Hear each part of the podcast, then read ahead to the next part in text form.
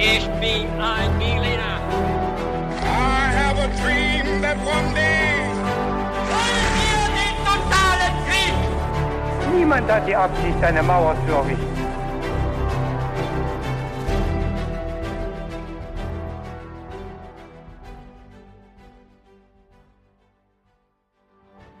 Hi und willkommen bei His2Go, dem Geschichte-Podcast zum Mitnehmen. Mit uns David und Viktor? Und hier bei His2Go überrascht immer einer von uns alle zehn Tage den jeweils anderen und natürlich auch euch an den Empfangsgeräten mit einer neuen Geschichte. Wir nähern uns dabei dem Thema immer mit ein paar kniffligen Fragen zum Mitraten. Und ich freue mich jetzt drauf zu erfahren, äh, worum es heute geht. Allerdings habe ich vorher noch eine kleine Frage an dich, Viktor. Was trinkst denn du heute zum Podcast? Bei mir ist es heute nicht so spannend, ich trinke Wasser. Wasser ist nicht zu unterschätzen. Genau. Meins ist allerdings noch ein bisschen abgegradet zu einem alkoholfreien Bier. Ja. Und dann würde ich sagen, wir drucksen nicht weiter rum, sondern ähm, ich übergebe dir gleich die Moderation für die Geschichte. Okay, dann starten wir gleich mal. Die erste Frage an David an dich lautet, was passierte am 17. Januar 1945? Ich gebe dir zwei Antwortmöglichkeiten, bevor du vielleicht schon, du hast vielleicht schon eine Idee im Hinterkopf. Die erste ist, das Schiff Wilhelm Gustloff, auf dem mehr als 9000 Menschen waren, wurde versenkt. Die zweite Antwortmöglichkeit lautet, die Stadt Warschau wurde von der Sowjetunion befreit. Hm, okay. Ähm, ja, es ist äh, knifflig. Ich habe von beiden schon mal gehört, aber das Datum ähm, Das hatte ich mir gedacht, aber Ja. das Datum ist auch äh, ist schwierig. äh, ja, frech ausgewählt, aber wir wollen ja immer ein bisschen im Trüben fischen, deshalb Ja. lasse ich dich auch ein bisschen im Trüben. ja. ja, auf jeden Fall. Ähm, dann tippe ich mal auf die Befreiung von Warschau. Das ist die richtige Antwort. Das heißt, wir nähern uns schon mal ein bisschen dem Thema von heute. Und ähm, an welche Stadt denkst du, wenn ich dir sage, dass diese Stadt mit am schlimmsten unter den Kämpfen des Zweiten Weltkriegs litt? Ähm, da kann man, also gibt es viele Möglichkeiten. Also in Deutschland würde man zum Beispiel an Hamburg oder Dresden denken und Ja. generell würde man zum Beispiel an St. Petersburg denken, weil das so lange belagert wurde. Ja, aber du hast es eigentlich gerade in der Antwort auch genannt.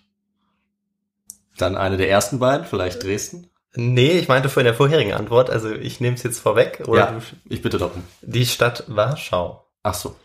Wir werden jetzt aber nicht uns nur konkret die Stadt anschauen und was da passierte im Zweiten Weltkrieg, sondern eine be bestimmte Perspektive einnehmen. Und jetzt ähm, die dritte Frage. Sagt der Name Wladislav Spielmann etwas? Ja, der Name sagt mir was. Äh, kommt er in einem Film vor? Das ist richtig, genau. Doch nicht etwa der Pianist? Das ist richtig. Aha. Und erinnerst du dich daran, wie er gerettet wurde? Hm, also im, ich habe, ich, ich kenne nur den Film. Da wurde er, wenn ich mich richtig erinnere, von einem ähm, Offizier der der Wehrmacht gerettet, glaube ich, weil er so toll Klavier spielen konnte im Prinzip. Ja, genau. Auch weil er eben so toll äh, Klavier spielen konnte, aber vor allem, weil dieser äh, deutsche Offizier eben an Ort und Stelle war. Wir schauen uns jetzt gemeinsam an, wer diese Person war. Also du hast es genau richtig erraten. Und wir werden vereinzelt, werde ich auch immer wieder die Perspektive des Pianisten nehmen in dieser Zeit, ähm, vor allem dann von 39 bis 45. Ähm, bevor ich aber mit der Geschichte anfange, möchte ich zunächst die Nocturne Cis-Moll von Chopin vorspielen. Ähm, beziehungsweise ihr werdet die jetzt hören und genau, wir werden sehen, was es vielleicht mit dieser noch auf sich hat. Okay, cool.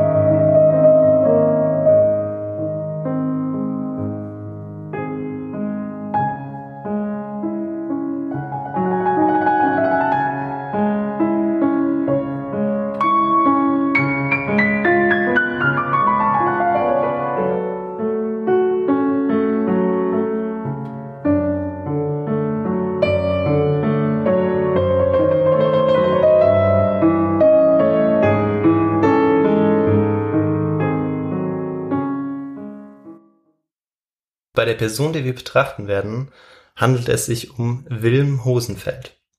Und ähm, ich würde gleich vorab ähm, quasi vorwegnehmen, woher die Informationen stammen. Äh, Wilm Hosenfeld schrieb seiner Frau über 800 Briefe. Äh, Annemarie Hosenfeld hieß seine Frau. Und ähm, schrieb aber auch viele Briefe an seine Kinder. Außerdem stammen die Informationen auch von Interviews mit den Kindern des Ehepaars Hosenfeld und auch von den Archivaufzeichnungen aus Archiven in Deutschland, Polen und Russland. Hosenfeld wurde am 2. Mai 1895 in dem Ort Mackenzell unweit der Stadt Hünefeld am Rande der Rhön geboren. Also das ist nördlich von Fulda, ziemlich in der Mitte von Deutschland. Mhm. Mit seinen acht Geschwistern wuchs er in einer katholisch-konservativ geprägten Umgebung auf. Wie sein Vater schlug Wilm Hosenfeld auch eine Laufbahn als Pädagoge, als Lehrer an der Dorfschule ein und ähm, anders als sein Vater war aber auch schon sehr äh, auf moderne Erziehungsmethoden erpicht. Also ähm, er fand eben die, die Methode der Züchtigung gar nicht gut und hielt auch nichts vom Schlagen der Kinder. Und 1913 beginnt er dann äh, sein Studium in Fulda, ein Jahr vor dem Ersten Weltkrieg. Und ähm, schließt sich dort auch der Wandervogelbewegung an. David, sagt dir die Wandervogelbewegung etwas? Die sagt mir nichts. Ähm, die Wandervogelbewegung ist eine Gegenbewegung zur Kommerzialisierung und Industrialisierung, die sich ja vorher abzeichnet ähm, mhm. oder die vorher stattfindet, Ende des 19. Jahrhunderts, ah, okay. ähm, in cool. seinem sehr kurzen Abschnitt äh, in Deutschland, was spezifisch eben für, für Deutschland auch ist und zeichnet sich durch Gemeinschaft, Entstehen für ein Ziel und Vaterlandtreue aus. Hosenfeld, wie eben auch viele andere junge Männer, eilt dann 1914 ähm, oder wird dann in Schaan eben zu den Kasernen noch eilen und meldet sich dann freiwillig als Rekrut für den Ersten Weltkrieg. Er kehrt dann als Feldwebel 1917 schwer verwundet zurück. Und er hat auch zunehmend eine völkisch-nationale Einstellung, äh, möglicherweise auch seine Mitgliedschaft eben in den Wandervogelbewegungen, aber vor allem auch durch den Ersten mhm. Weltkrieg. Aber während, ähm, während den folgenden Jahren als Lehrer und Reformpädagoge verteidigt er die Weimarer Demokratie und ähm, lässt sich allerdings nicht nehmen, auch immer wieder auf die Erlebnisse des Ersten Weltkriegs ähm, ja, sich zu beziehen, denen auch zu gedenken und ähm, hält auch, wie viele andere eben auch sehr wenig von, ähm, von dem Versailler Vertrag, der nach dem Ersten Weltkrieg ja geschlossen wurde. Ja. Und ähm, ja, was meinst du jetzt, wie stand Rosenfeld zu Hitler bei seiner Machtübernahme? 1933, hast du da vielleicht eine Idee? Ja, das ist gar nicht so einfach, weil es hört sich ja ambivalent an. Also er wurde ja. sowohl offensichtlich im Ersten Weltkrieg radikalisiert, aber schon noch ein paar basisdemokratische Werte, so wie es aussieht. Ähm, naja, also ich könnte mir vorstellen, dass der Hitler dann äh, kritisch gesehen hat. Ja, also du hast in dem Punkt nur recht und wir werden das jetzt ähm, während der gesamten Geschichte eigentlich sehen, diese Ambivalenz. Ähm, ich werde aber nicht zu oft drauf eingehen wollen oder das bewerten wollen, mhm. weil ich das gerne dann auch euch überlasse oder dann auch dir überlasse ja. und jedem, der dazuhört. Ähm, ich werde natürlich selbst dann auch ein Fazit am Schluss ziehen. Ja, zwischen seiner völkisch-nationalen Weltanschauung und der Blut- und Bodenideologie der Nazis gab es eben durchaus ähm, teilweise Berührungspunkte. Und das ist genau das auch. Also er, er war sich wahrscheinlich nicht der Radikalität bewusst in dieser mhm. Ideologie, aber es gab eben durchaus dieses, dieses, diese außenpolitische Machtansprüche auch, wie das Großdeutschland, das er durchaus auch befürwortete. Und ähm, genau, am 15. April 1933 schließt sich Wilm Hosenfeld dann tatsächlich der SA an. Es bleibt halt fraglich, ob er jetzt von den Knüppelorgien der SA-Mitglieder in Berlin in seinem Rhöndorf wusste Wobei man schon sagen muss, dass er sicherlich als Lehrer auch ähm, Zugang hatte zu Informationen und ähm, da hätte er Bescheid wissen können. Nach der Auflösung des katholischen Lehrerbunds trat er dem Nationalsozialistischen Lehrerbund bei. Ja, also ist natürlich auch wieder da die Frage, ob er sich der Mitgliedschaft entziehen konnte. Ähm, mhm. Und wir werden eben sehen, inwiefern sich Hosenfeld auch der Mittäterschaft ähm, ja, schuldig gemacht hat oder auch nicht. Ähm, er schließt sich der SA an aber auf der anderen Seite kritisiert er eben auch ja Teile der, der Ideologie. In der Folge kommt es bei Hosenfeld dann zu inneren Konflikten, wie ich sie schon beschrieben habe. Und ähm, ja, so bei der Schulentlassungsfeier Anfang April 1938 ruft er beispielsweise den Jugendlichen zu, ihr jungen Männer und Frauen, lasst bei der Wahl eures zukünftigen Ehegatten nicht die Gesetze des Blutes außer Acht. Denn die mhm. Gesetze des Blutes sind meist entscheidend über die Gesundheit und geistigen Anlagen, den Charakter eurer Nachkommen. Der nationalsozialistische Staat öffnet uns die Augen für die Fragen des Erbgutes. Also tatsächlich eine sehr radikale Meinung. Vieles davon, was ich jetzt beschreibe, kommt wirklich aus den Briefen. Das heißt, es ist immer aus dem Impuls herausgeschrieben, aber trotzdem beschreibt es sehr gut eben, ja, dieses, die, den Zustand, den Hosenfelder zum Teil eben ja noch vor dem Zweiten Weltkrieg ja nach außen trägt auch.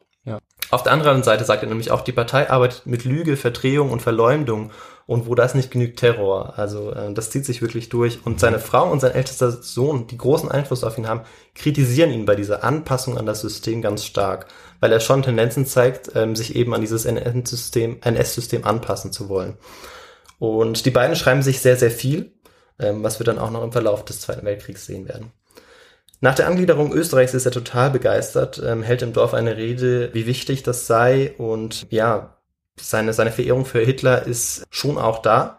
Beginnt allerdings 1938 bereits ein bisschen zu bröckeln, ähm, schreibt Kriegsgefahr, heute Abend Hitlerrede, sie hat uns nicht gefallen. Er redet maßlos, überheblich, man kann sagen, seine Rede ist vor, wenig vornehm, überlegen. Ausdrücke wie demokratisches Lügenmaul sind unwürdig eines großen Staatsmannes, der ein großes Volk vertritt. Er will nicht nachgeben, wir befürchten, dass es Krieg gibt. Also diese Kriegsangst, ähm, von mhm. der man ja auch wusste eben vor dem Zweiten Weltkrieg, dass sie bei dem Großteil der Bevölkerung bestand, äh, drückt sich auch sehr gut bei Hosenfeld aus. Ja. Und ähm, auch die Reichspogromnacht macht ihn dann sehr bestürzt ähm, am 9. November 1938. Am 26. August 1939 erhält er dann auch seinen Gestellungsbrief der Wehrmacht und er wird eingezogen. Er glaubt allerdings immer noch nicht an den Krieg.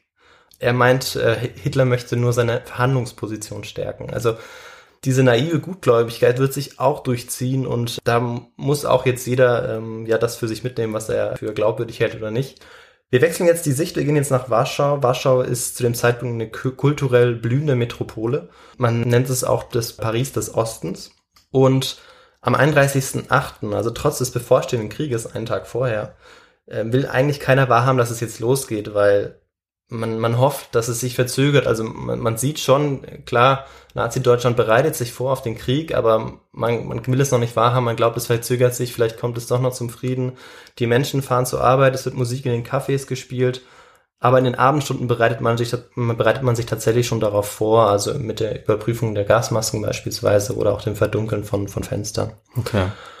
Genau. Und ja, dann beginnt eben der, der Krieg am 1. September 1939, den, der Einmarsch in Polen. Polen wird eben von beiden Seiten eingekesselt, von Westen her von Deutschland, vom Osten her von der Sowjetunion, nach dem sogenannten Hitler-Stalin-Pakt. Und nach wenigen Wochen ist Polen dann auch überrannt. Und äh, Wim Hosenfeld hat jetzt die Aufgabe, ein Kriegsgefangenenlager in Pabianice, südwestlich von Warschau, aufzubauen, da es dort enorm viele Gefangene ähm, gab. Seine Bewunderung für Hitler verstärkt sich dann Anfang des Krieges nach dem Sieg über Polen in den 19, äh, September 1939 und ähm, also vorher hat es zwar ein bisschen gebröckelt, hatte man den Anschein, aber jetzt verstärkt es eben wieder. Nie hatte ein deutscher Staatsmann eine größere Rolle gespielt als heute der Führer. Wenn der Führer die Kraft des deutschen Volkes in seiner Gesamtheit, die heute für den Krieg organisiert ist, nach dem Krieg für den Frieden einsetzt und Werke des Friedens geschaffen werden mit derselben Unbedingtheit, mit der heute Krieg geführt wird, welche große beglückende Zukunft steht dann noch vor uns? Die Absicht Hitlers, tatsächlich eigentlich vor allem darauf aus zu sein, zu vernichten und zu zerstören, konnte ihm anscheinend oder war ihm in dem Ausmaß nicht bewusst. Und ähm, genau, hier möchte ich auch nochmal hervorheben, dass viele bereitwillig dem NS-Regime ja auch folgten. Also das ist ja nicht so, ähm, dass man dazu gezwungen wurde, in den meisten Fällen zumindest nicht. Mhm. Und ähm, dass man sich tatsächlich dann auch wie, wie, wie Beamte äh, verhielt, dann auch später in dem Ausmaß der, der Gewaltdelikte auch, ähm, dass man das einfach quasi tat und vielleicht auch nicht, nicht darüber nachdachte, aber sich auch nicht dagegen sträubte. Und das ist eben anders bei, bei Hosenfeld. Da, genau da liegt dann die Grenze. Ähm, er ließ sich in all den Jahren eigentlich nicht zu Übergriffen an Polen hinreißen und ähm, äh, auf der anderen Seite folgt er ja der Propaganda eines völkischen Großdeutschlands und äh, genau.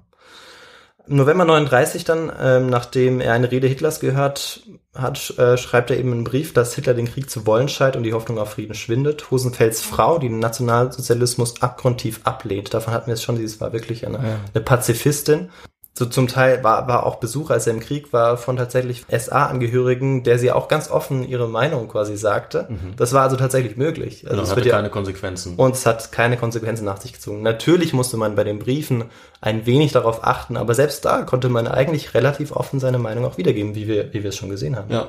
ja. Genau.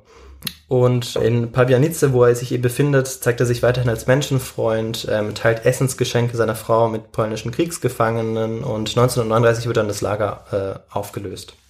Und an Weihnachten 39 kehrt er dann zum im sogenannten ähm, ja, Heimaturlaub zurück nach Thalau, wo, wo er herkam, wo er auch an der Dorfschule unterrichtet hat vorher. Und am 4. Januar wird er dann nach Wekrow geschickt, das ist 100 Kilometer östlich von Warschau und dort ähm, gelingt es ihm, einen ehemaligen polnischen Offizier auch tatsächlich aus der Gestapo-Haft zu entlassen. Also das sind schon seine ersten ja wirklich aktiven Versuche, dann Menschen auch zu helfen, die, die in Not sind. Ähm, durch eigentlich das Re Regime, das er zum Teil immer noch befürwortet. Also, Ja, ja, sehr merkwürdig. sehr widersprüchlich. Genau, sehr widersprüchlich. Also, also du sagst es. Genau. Und ja, nach dem Sieg über Frankreich auf der anderen Seite ist er natürlich dann wieder total begeistert. Ah, ja, Ähm, okay. Eine Organisation fabelhaft und diese Waffentaten im Westen, Junge, Junge, wer wäre da nicht gerne dabei? Ähm, seine Frau ist davon allerdings gar nicht begeistert. Sie mahnt die hohen Verluste an und 1940 ähm, wird er dann nach Warschau zugeteilt, wirklich ins Zentrum des Vernichtungskrieges, um das es dann jetzt auch hauptsächlich gehen soll und war Zeuge und gehörte eben zugleich der Wehrmacht an, die an vorderster Stelle mitverantwortlich war für das groß, größte Verbrechen im 20. Jahrhundert, die Vernichtung der europäischen Juden und ähm, der polnischen Schicht. Wir wechseln jetzt in die Perspektive des Pianisten. Wladisław Spielmann sein Name.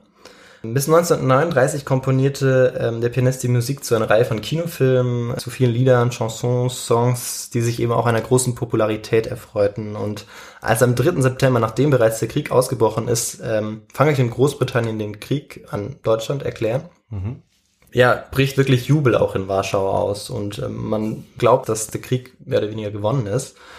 Und ja, Spielmann berichtet auch von einer schwierigen, aber optimistischen Ver Verteidigung, die mit allen Kräften eben ähm, ja dagegenhalten wollte. Und ich hatte vorher schon gesagt, Polen wird oder Warschau wird überrannt, Polen auch. Innerhalb von wenigen Wochen, ja. Genau. Also, Und ähm, wir, wir schauen uns quasi jetzt nochmal diese, diese kurze Zeit an, wie, wie Ja. dann doch eben Hoffnung eigentlich da ist auf der polnischen Seite. Allerdings wird sie nicht lange anhalten. Ja. Da, davon können wir schon ausgehen.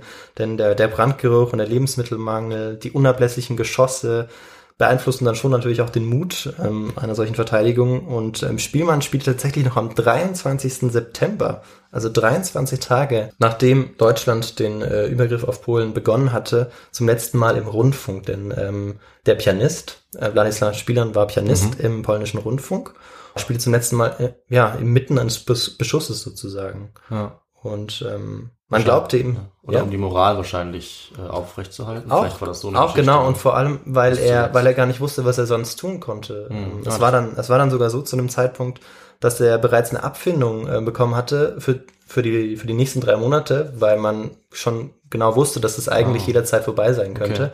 Das heißt, er war seinen Job eigentlich schon los. Das heißt, er hätte es gar nicht tun müssen, aber er wusste nicht, wie er halt sonst auch mit der Situation äh, umgehen konnte und Mhm. ähm, natürlich war das dann auch für die, für die Bevölkerung oder für diejenigen, die noch die Radio hören konnten, ähm, sicherlich auch ja bewegend oder wirkungsvoll, da noch Musik zu hören von, von einem polnischen Musiker.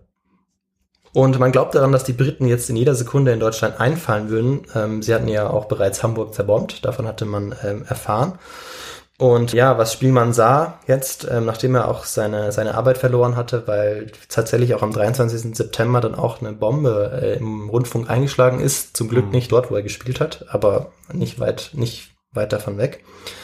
Ja, der, der sah dann eben, vor unserem Haustor lag der Leichnam einer Frau mit abgerissenem Kopf und abgerissenem Arm. Daneben umgekippt ein Eimer. Sie hatte Wasser vom Brunnen geholt. In einem langen, dunklen Rinnsal floss ihr Blut zum Rinnstein und weiter zu einem vergitterten Abfluss. Genau, das zeigt die, ähm, ja, die dramatische Situation in, in Warschau. Und ähm, ja, Spielmann, sein Vater und sein Bruder hätten eigentlich bereits im November 1939 tot sein müssen. Sie wurden an eine Wand gestellt und ähm, Gendarmen hatten bereits ihre Waffen geladen, nachdem sie gefragt hatten oder nachdem sie mitbekommen hatten, dass sie Juden waren. Und äh, als der Gendarm dann fragte, was sie von Beruf waren, sagten sie Musiker und äh, da der Gendarm auch Musiker war, ließ er sie laufen. Oh. Und ähm, Okay. das ist jetzt nur der Anfang von einer Reihe von, ja, glücklich kann man nicht mal sagen, weil sich wahrscheinlich Wladisław Spielmann oft gewünscht hätte, ähm, tot zu sein ähm, in dieser Situation, aber von Reihe von Zufällen, dann, dass er dann überhaupt diese, ja, diese grausame Zeit überleben konnte. Weil die Jüdinnen und Juden waren zu dem Zeitpunkt ähm, sozusagen freiwillig. Vom 1. bis 5. Dezember wurde dann verlautbart, ja, das kennst du vielleicht auch, äh, David, die Verpflichtung eben der Juden, die, die Armbinde zu tragen mit dem Davidstern. Mhm. ja, wer sich dagegen wehrt. Also man konnte sich eigentlich nicht dagegen wehren, sonst wurde man auf der Stelle erschossen. Ja, und äh, am Oktober 1940 ähm, legte die NS-Verwaltung dann in Warschau fest, dass die Juden ein für sie bestimmtes Viertel zu ziehen hatten. Also es ist ein ganz Mhm. wichtiger Moment, ähm, ja auch in der Geschichte, ähm, Geschichte Warschaus auch. Und diese würde dann jetzt eben mit einer Mauer umgeben werden.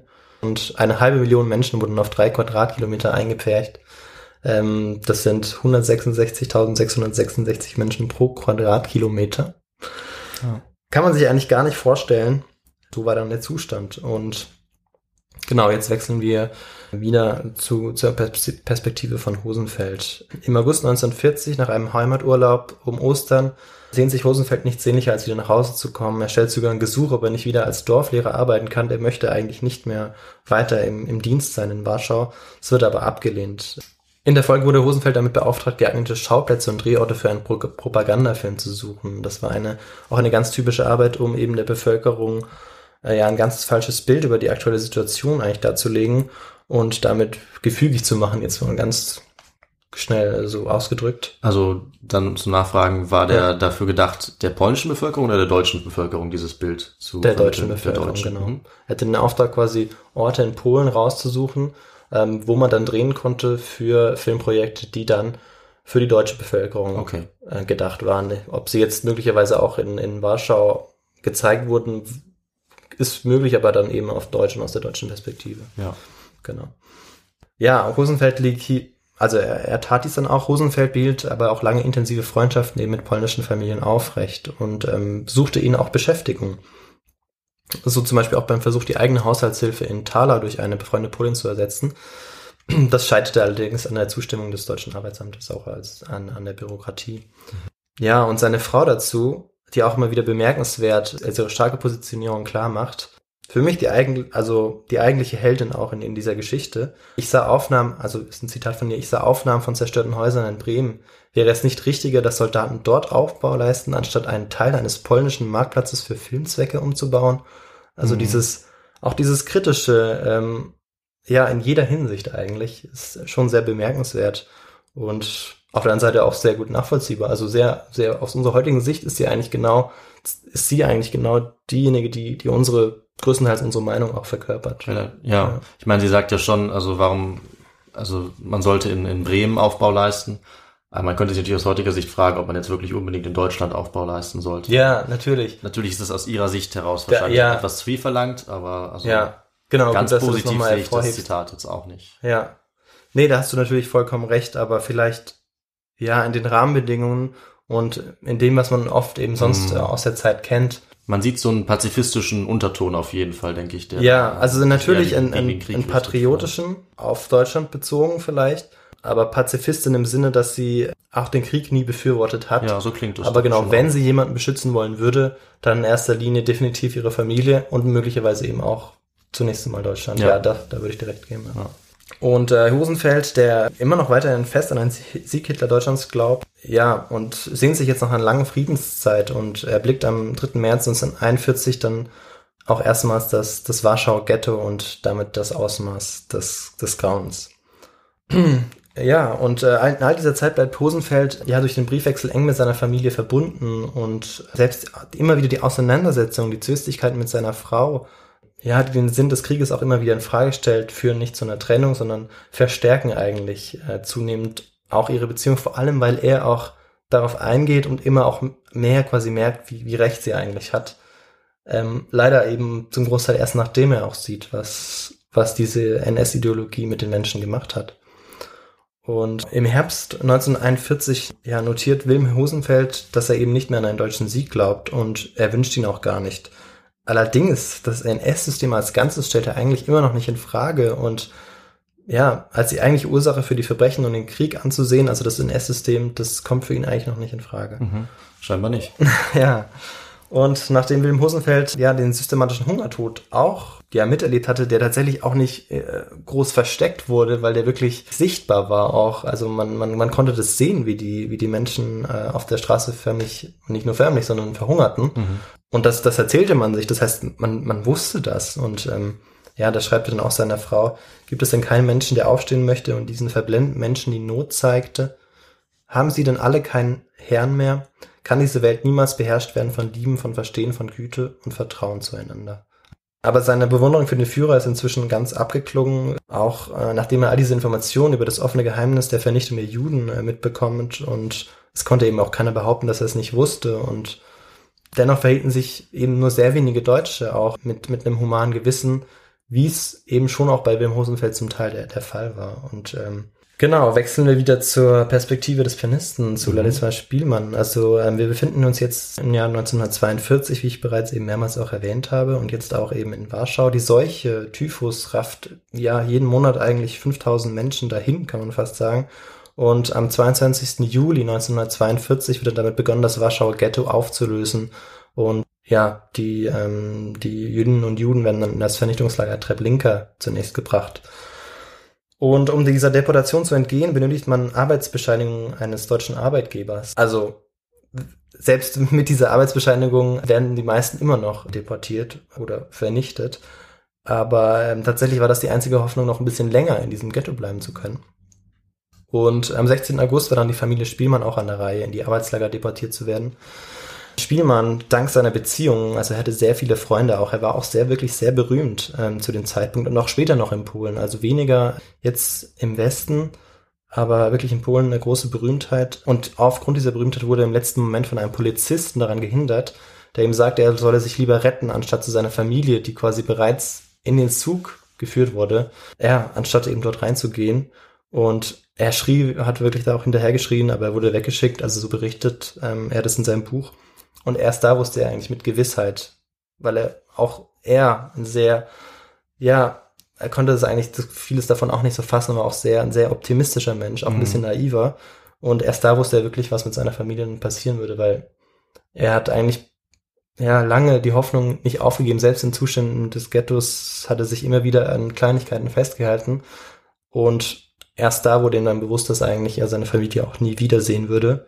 Und ähm, er hat sie dann auch nie wieder gesehen, also kein ja. seiner Geschwister oder seiner Eltern. Also die wurden in dem Vernichtungslager Treblinka dann ermordet? Ja, genau. Okay. Die Vernichtung der Jüdinnen und Juden durch ähm, Giftgas Zyklon B oder giftige Abgase äh, aus Dieselaggregaten, Massenerschießungen im Sommer und Herbst setzen dann auch Wim Hosenfeld ähm, weiterhin zu. Ähm, und ähm, was ihm aber wieder Leben einhaucht, ist eine Tätigkeit im Lehrbetrieb, ja, eine Art Volkshochschule, wo er als Lehrer engagiert wird, ähm, wo er eben dann auch ja, ja, Soldaten oder Wehrmachtssoldaten eben ausbildete und auch für Berufe nach dem Krieg weiterbildete. Und das war jetzt auch seine Haupttätigkeit. Ah, okay. Und für diese Tätigkeit ja, stellte er auch 30 Mitarbeiterinnen und Mitarbeiter ein, die allesamt ja, Polen waren. Mhm. Und versuchte eben, die, die Polen, der er kannte, versuchte er zu helfen und gab ihnen eben diesen Job. Okay, und auf die Weise konnte er sie schützen, indem sie bei ihm gearbeitet haben. Genau. Okay. Ja. Ah, ja. Genau, richtig. Und ja, was dann eine neue erschreckende Nachricht war, ist Anfang äh, 1943.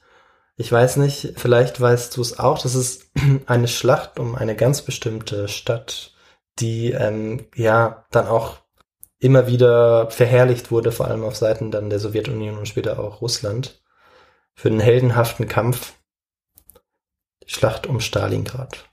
Ah ja, richtig. Genau. Und da sorgt er sich jetzt auch zunehmend um seine Familie, weil er jetzt so langsam auch spürt, was, was es bedeutet, wenn der Krieg jetzt ähm, langsam verloren geht, dass natürlich dann auch die feindlichen Mächte natürlich auch nach Deutschland kommen und ähm, hm. die Städte werden natürlich auch zunehmend zerbombt. Also vielleicht Talau weniger, weil es ein klein, kleines Dorf ist, aber eben andere Teile Deutschlands.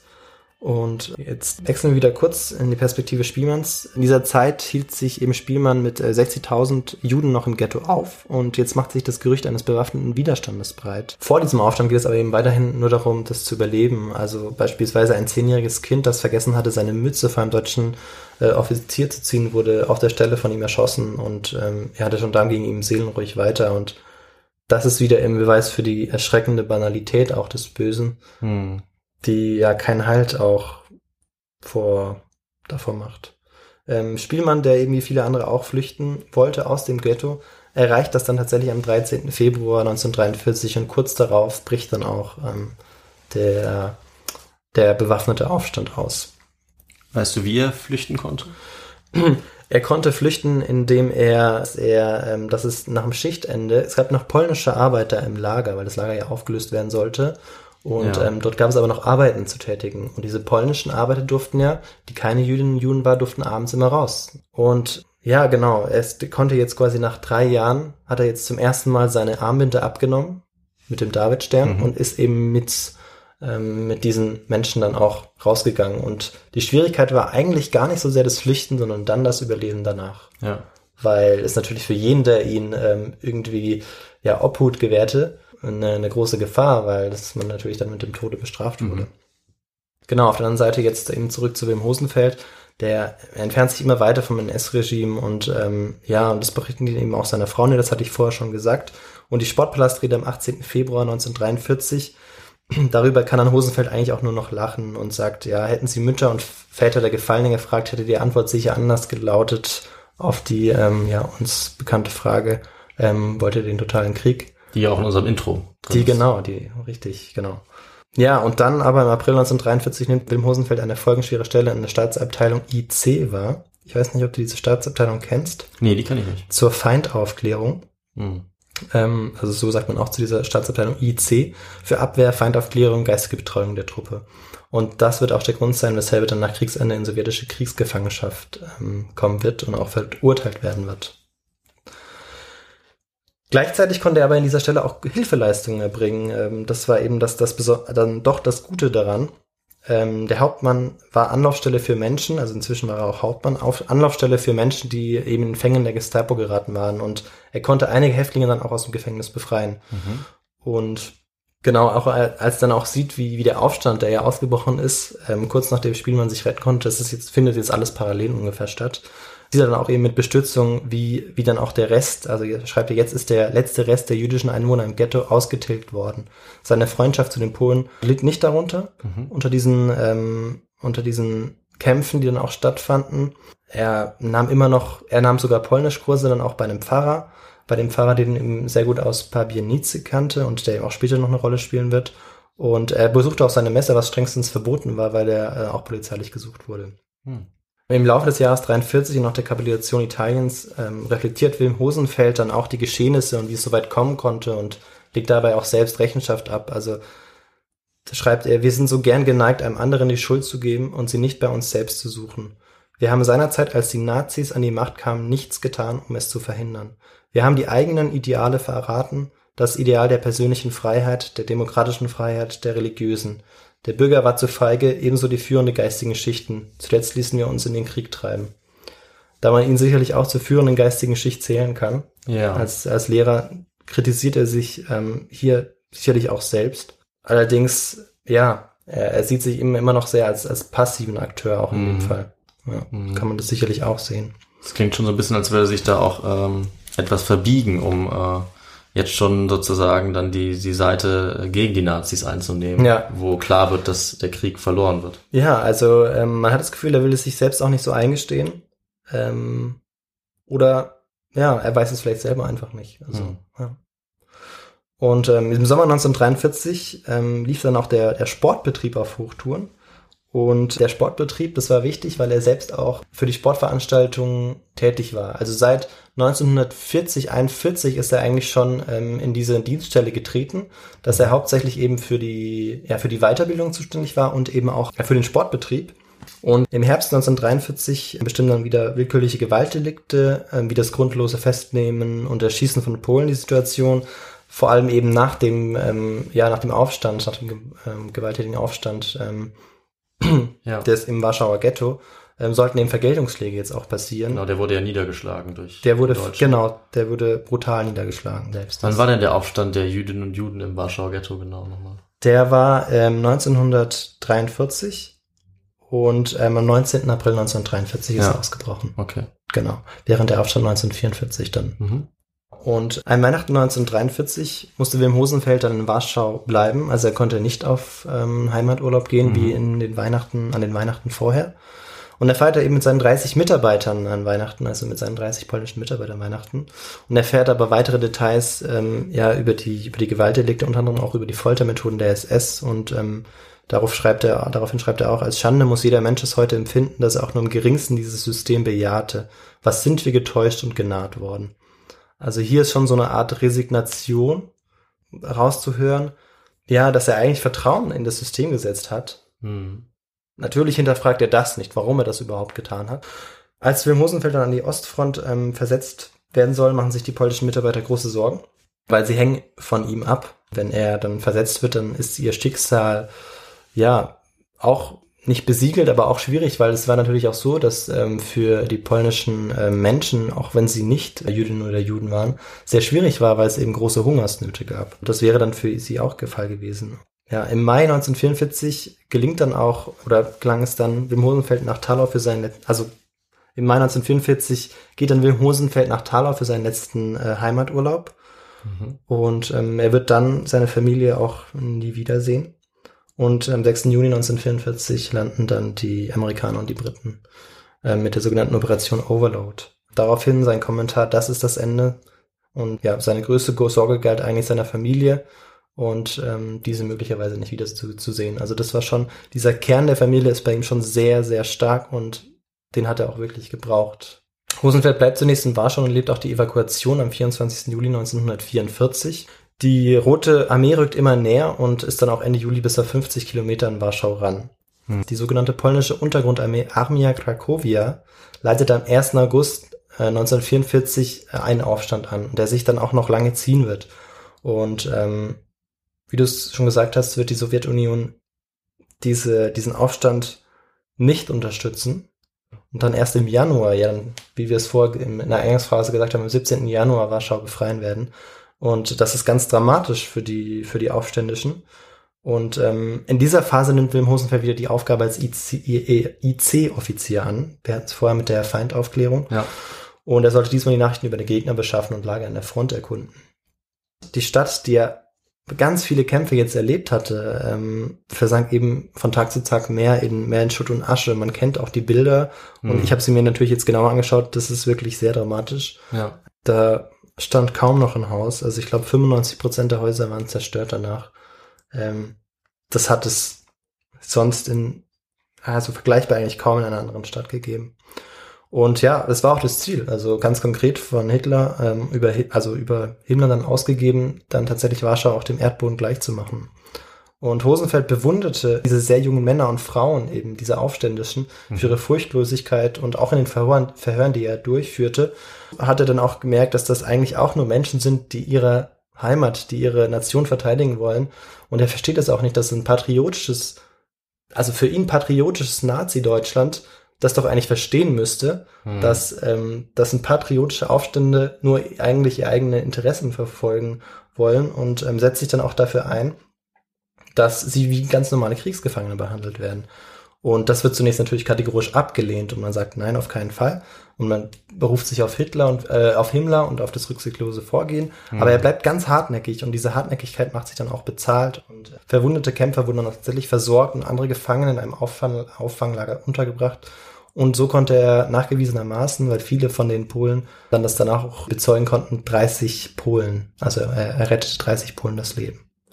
Mhm. Und durch diese, durch diese Aktion da wirklich dafür zu sorgen, dass diese ähm, ja, Aufständischen nicht als, als Banditen quasi gesehen wurden, sondern tatsächlich als Kriegsgefangenen. Okay.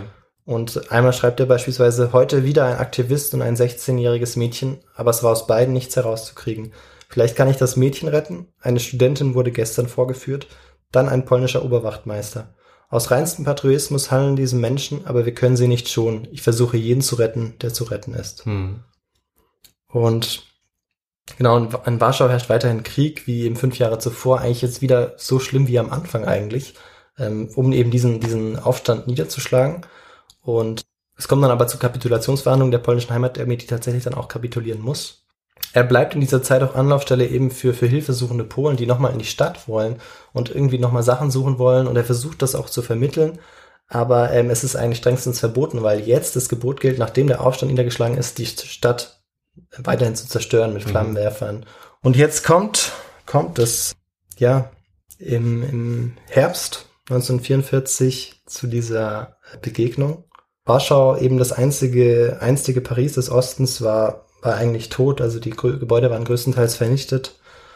800.000 Einwohner überlebten die deutsche Besatzung nicht und ja, obwohl es eben verboten war, waren immer noch manche Menschen in Warschau und versteckten sich dort, wie auch ähm, Wladislav Spielmann, der Pianist.